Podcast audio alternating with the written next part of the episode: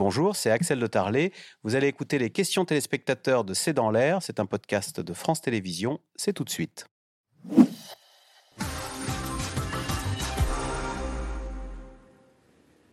Alors, euh, bah, une question sur le Royaume-Uni. hein. La crise au Royaume-Uni est-elle à mettre sur le compte de la guerre en Ukraine ou sur celui euh, du Brexit? Thomas Porcher, vous, aussi, vous voyez des similitudes avec ce qui s'est passé? Il y a une queue de Covid qui, euh, des deux côtés de la Manche, La- euh, une sortie de Covid euh, qui, qui génère comme ça des frustrations? Non, la, la- la vraie similitude, bon, bien sûr, il y a eu le Covid qui a changé le rapport au travail. euh, on le voit bien, hein, de- même chez les Américains, où les gens voulaient plus la grande démission, tout comme chez nous, alors qu'on n'a pas du tout la même assurance chômage des deux côtés de, de la- de l'Atlantique. Mais il y, a, il y a un rapport au travail qui a changé. Après, avec le Royaume-Uni, la, vraie similitude, c'est que nous avons de l'inflation qui est une inflation principalement importée, qui est due à l'augmentation des, des- des- des prix de l'énergie à cause de ce conflit-là. Et, et on voit bien que, et c'est ça qui est intéressant, c'est qu'il suffit qu'il y ait un petit peu d'inflation, et là, toutes nos économies, aussi puissantes soient-elles, sont extrêmement fragilisées. Pourquoi elles sont fragilisées? Parce qu'il y a des inégalités énormes euh, qui ont augmenté plus fortement au Royaume-Uni que chez nous et qui fait qu'il y a une grosse partie de la population française et une grosse partie de la population euh, du Royaume-Uni qui euh, perd énormément de pouvoir d'achat, qui n'arrive plus à survivre dès que les prix augmentent un tout petit peu. Et on comprend donc cette, colère. Après, ce qui est intéressant, c'est que les États-Unis, euh, tout comme les États-Unis, euh, le Royaume-Uni, pardon, tout comme les États-Unis, sont les pays qui ont appliqué le plus rapidement, à part les années 80, le modèle euh, de réforme libérale. Et je me souviens qu'Emmanuel Macron disait en 2017, euh, la différence entre la France et le Royaume-Uni, c'est que eux ont fait les réformes dans les an- les années 80 et que nous les avons pas fait.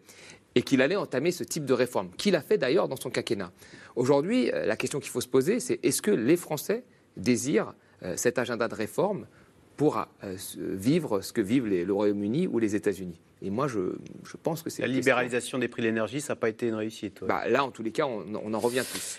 Nathalie euh, Moret, question euh, téléspectateur. Pourquoi les médias et les politiques ne parlent-ils jamais des Français qui soutiennent cette réforme? C'est vrai qu'il y a deux tiers qui sont contre, mais il y a des Français qui sont pour. Qui sont-ils? Pourquoi? Et pourquoi est-ce qu'on n'en parle pas? Alors, on n'en parle pas. Alors, c'est faux de dire qu'on n'en parle pas parce qu'on en parle. Euh, effectivement, on les entend moins. On les entend moins, pourquoi? Bah, Parce qu'ils ne descendent pas dans la rue pour dire nous, on veut absolument cette réforme. Donc, effectivement, on a souvent euh, euh, le biais de parler de plus des gens qui s'expriment euh, haut et fort que des gens qui sont euh, pour cette réforme. Les gens qui sont pour cette réforme aussi, pour s'être retrouvés devant cette difficulté, ils ne veulent pas vraiment prendre la parole. C'est-à-dire qu'il y a, il y a aussi. euh, Édouard Philippe, on l'entend peu. hein, alors, que- c'est c'est valable pour les gens, effectivement, euh, comme vous et moi, mais c'est aussi valable pour euh, les, les politiques. Édouard Philippe, il a pris la parole euh, dans une émission euh, pour euh, soutenir la réforme des retraites, mais il l'a fait, j'allais dire, sur commande, parce qu'on lui a dit, ça serait quand même bien que tu le dises, parce que là, comment ça commence à être un peu difficile. Euh, Laurent Wauquiez, que vous écoutiez, euh, enfin, vous, vous en parliez tout à l'heure, euh, il n'a pas, euh, il n'a pas répondu à une interview dans la presse pour dire, euh, voilà, c'est moi, c'est quand même, il faut la faire cette réforme. Donc oui, c'est difficile de soutenir une réforme euh, des retraites parce que euh, il y a aussi, au fait, euh, il y a aussi sans doute aussi que cette réforme a été mal présentée euh, dès le départ. Elle a été euh, présentée euh, sous l'item de la justice et comme ensuite euh, cet item-là ne s'est pas révélé le plus judicieux, c'est quand même assez difficile maintenant de dire, mais au fait, moi, je la soutiens cette réforme. Euh, Christophe Barbier, les débats au Sénat seront-ils plus sereins? Il y a moins de, il y a pas de LFI, très peu au Sénat. hein. Il y a très peu de LFI, il n'y a pas de groupe LFI, il n'y a pas de groupe RN. Il y a Ouais. des individualités, mais il n'y a pas de groupe. Donc en effet, ça sera plus calme, ça sera plus calme aussi parce que c'est la tradition du Sénat d'être plus calme. On n'aura pas d'invective comme on l'a vu à, à l'Assemblée. Ça m'étonnerait qu'un sénateur traite d'assassin un, un ministre. C'est pas l'usage de la maison. Mais il peut y avoir une bataille euh, juridique, législative, par voie d'amendement, très très virulente. Patrick Caner, le président du groupe socialiste, n'a pas caché qu'il avait beaucoup de choses à, avancer comme contre-proposition. Et puis il faudra voir l'attitude de la majorité de droite. Qu'est-ce qu'elle voudra faire et défaire? Par exemple, Bruno Retailleau n'a pas caché son, son envie de supprimer les régimes spéciaux, non pas par la clause du grand-père, par extinction, comme le prévoit le texte du gouvernement, mais beaucoup plus rapidement. Ah bah si c'est le cas, et dans la rue et dans les partis de gauche, on ne va pas laisser faire ça sans, sans- sans protester. Mais le Sénat ne votera pas définitivement. Ensuite, il y a une commission mixte paritaire qui va se Avec réunir. Assemblée-Sénat, pour essayer d'accoucher d'un texte commun. Texte commun qui devra repasser devant ces deux assemblées pour être validé. Et si la CMP, la commission mixte paritaire, échoue, on recommence à zéro. Un petit tour de première, enfin de deuxième lecture à l'Assemblée, un petit tour au Sénat, et là le délai va être très très court. On arrivera peut-être à cette situation ubuesque d'une réforme qui sera appliquée par ordonnance, donc la réforme Macron-Borne existera, sans avoir été votée une seule fois par la représentation nationale. Euh, Nathalie Moret, c'est Laure dans le Var qui pose la question. Je suis à fond pour les idées de LFI, mais écœuré par ceux qui la représentent comment faire? Je crois que Laurent Berger, certains l'imaginent, un destin politique. Alors lui, il le nie totalement. Hein. Lui, il dit que son travail, c'est de représenter les salariés et il le nie. Mais effectivement, on voit bien ce qui se joue là euh, à gauche. la gauche cherche un leader. Et on voit bien que Jean-Luc Mélenchon, il a envie d'être ce leader, qu'il est contesté en interne euh, par certains euh, insoumis. et du coup, bah, comme la nature a horreur du vide, on voit les, têtes qui émergent. Laurent Berger est évidemment une personnalité qui émerge là à l'occasion de cette, de cette réforme des, retraites très clairement. De là à lui voir un destin présidentiel, c'est sans doute un petit peu trop tôt. Mmh. Et du côté du PS euh, le, PS est dans une situation un petit peu plus difficile parce qu'il sort, euh, il sort d'un congrès où le parti lui-même et le, parti, et le premier secrétaire Olivier Faure a été affaibli. Donc là, pour l'instant, il est en, plutôt en mode reconstruction et en mode euh, on se répare. Thomas Porcher, après un tel fiasco à l'Assemblée nationale, le 49-3 ne trouve-t-il pas toute sa légitimité Puisque l'Assemblée a été nulle, ben voilà, le gouvernement y va sans se, soucier de ce qui s'est passé à l'Assemblée. Je ne sais pas, je ne suis pas d'accord, parce que le, le 49.3 a quand même été beaucoup utilisé hein, depuis le début du quinquennat.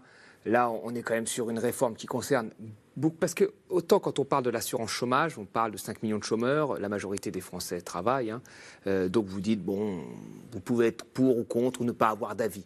Quand on parle de la loi travail, c'est très abstrait. On peut dire, bon, oui, effectivement, flexibiliser le marché du travail, pourquoi pas Là, les retraites, c'est du concret. Votre reportage le montre bien. La lettre soignante, elle dit, moi j'ai 40 ans, je ne dois pas faire le même travail euh, euh, à 64 ans. C'est clair, net, précis. Et ce qu'elle dit, 52% des Français le, pensent hein, dans, des études de la DARES.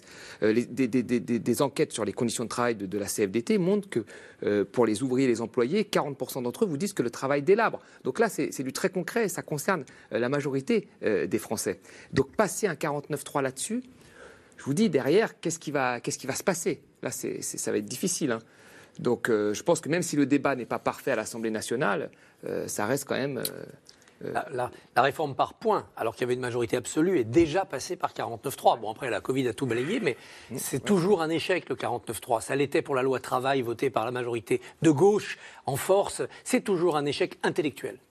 Euh, Nathalie Moret, encore une question politique. Le Rassemblement national n'a-t-il pas commis une erreur tactique avec sa motion de censure? Donc le Rassemblement national voulait faire tomber le gouvernement. Euh, il, savait très bien qu'il ne ferait pas tomber. Je pense qu'il était presque contraint à cette euh, motion de censure parce qu'on a beaucoup critiqué pendant ces deux semaines euh, sa stratégie de la planque. C'est-à-dire effectivement, ils ont... à force d'être respectables, on les entend plus. Oui, puis ils ont, ils ont proposé très peu d'amendements, moins que la propre, moins que la majorité. Donc ça veut dire qu'on ne les a pas entendus. On ne les a pas entendus. Ils n'étaient pas dans la rue parce qu'ils ne sont pas les bienvenus.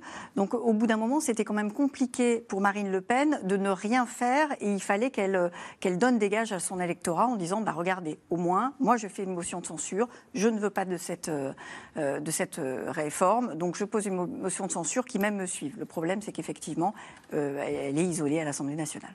Alors, Catherine en Seine-Saint-Denis qui prend la défense des députés. Les débats n'ont pas été que grotesques, il y a eu de vrais échanges aussi. Pourquoi n'insister que sur les éclats? Parce qu'il y a eu peu d'échanges, en fait. Il y a eu quelques arguments avancés euh, et qui effectivement étaient intéressants. Il y a eu notamment euh, tout ce qu'a dit euh, Rachel Keke, qui était très intéressant, où effectivement elle a développé des arguments, mais à ces arguments-là n'étaient pas euh, opposés d'autres arguments. C'était une série d'échanges successifs et pas vraiment un débat. C'est un job harassant d'être député, parce qu'il y, a eu deux phrases qui ont été rapportées ce matin. je suis là tout le temps de 9h à minuit, et une autre députée qui dit dans le Figaro, j'ai l'impression d'être une mère indigne parce que je ne rentre jamais chez moi, quoi, voir mes enfants. Oui, c'est vrai que c'est un, travail euh, fatigant et très chronophage. Est-ce qu'on va plaindre les députés qui sont quand même beaucoup mieux payés que les Français moyens? Je ne suis pas sûre. Ils l'ont voulu. Ils, y sont. Ils connaissaient le tarif. Alors, mettre la France à l'arrêt euh, le 7 mars, OK. Et après?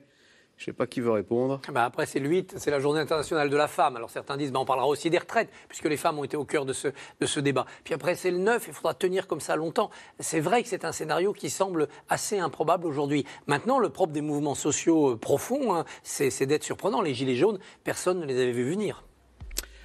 Euh, réforme mal expliquée, mépris de la vie de la population, débat nul, zéro pointé pour les politiques, sont-ils inutiles? Ah non, heureusement qu'il y a des politiques, parce que s'il n'y en avait pas, on serait dans une dictature. Mais il faut changer Eh ben, complètement voilà. le fonctionnement de l'Assemblée, on voit bien, il est Et il ferait mieux Mer- de faire un peu moins de communication. Merci Ouais. d'avoir participé à cette émission. Bonne soirée sur France 5.